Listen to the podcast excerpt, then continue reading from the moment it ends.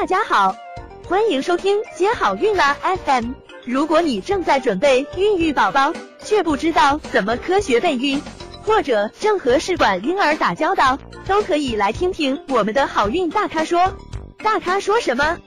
说说怎么轻松接好运。当我提到说改善我们的饮食，才能更好的有助于解决不孕的问题的时候，可能很多朋友会有疑问。我都很正常的吃饭呢，我没有吃不正常的东西呀，那我营养够啊，那你说我调怎么调？我难道还要吃得更好吗？因为我们现在的社会呢，人们的生活大部分是温饱，不仅满足的温饱，而且很多人吃的都很讲究，有煲汤啊，又有海参补啊，又吃鲍鱼啊、燕窝呀。那说我究竟需要怎样调节呢？那首先呢，我们了解一下我们目前的一个大环境，就是二零一五年国家做的一个中国居民营养与慢性病的一个状况报告，发现其实我们的居民很多部分吃的并不合适，而且这部分居民还包括了一些农村的一些人，那城市的人其其实吃的还不如农村的人更健康。我们来看一下大家到底哪方面吃的不够呢？或者哪方面吃的太多了呢？那其中吃的不够的呢，是豆类和奶类，还有蛋白质的摄入力，尤其是优质蛋白质的摄入。那么吃的过多的呢，是什么呢？是脂肪。还有蔬菜水果呢，吃的也不够，所以维生素缺乏仍然存在。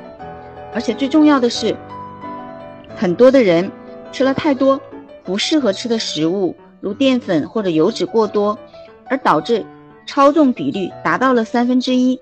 肥胖的比率达到了百分之十一点九，这样就导致了代谢问题的发生，像高血压、糖尿病啊、甲状腺疾病、内分泌的疾病啊、消化系统的问题，甚至癌症的发病率没有下降，反而增加了。那了解了一下我国居民的一个饮食摄入的状况之后，我们来对照一下自己喽，因为其实大多数不孕的女性，它是育龄女性的一个亚健康的警钟。就是说，当你的身体状况不是说很健康的时候，那么你就很难怀上宝宝。所以呢，调整我们的饮食之后，才能改善我们的代谢，才能更好的孕育一个健康的宝宝。刚刚呢，有从中医学的角度来说，吃为什么是特别重要的？那么现在呢，从一个西医学的角度来说，吃不对为什么会关系到不孕呢？因为肥胖是会影响女性的内分泌的，比如说很常见的多囊卵巢综合征，就是因为肥胖，它胰岛素抵抗，所以引起了月经的紊乱，稀发的排卵或者无排卵，那么它月经都不调，所以也是很难怀孕的。那么胰岛素到底有多么重要呢？因为卵子的质量和胰岛素的关系是特别重大的，因为胰岛素的分子结构。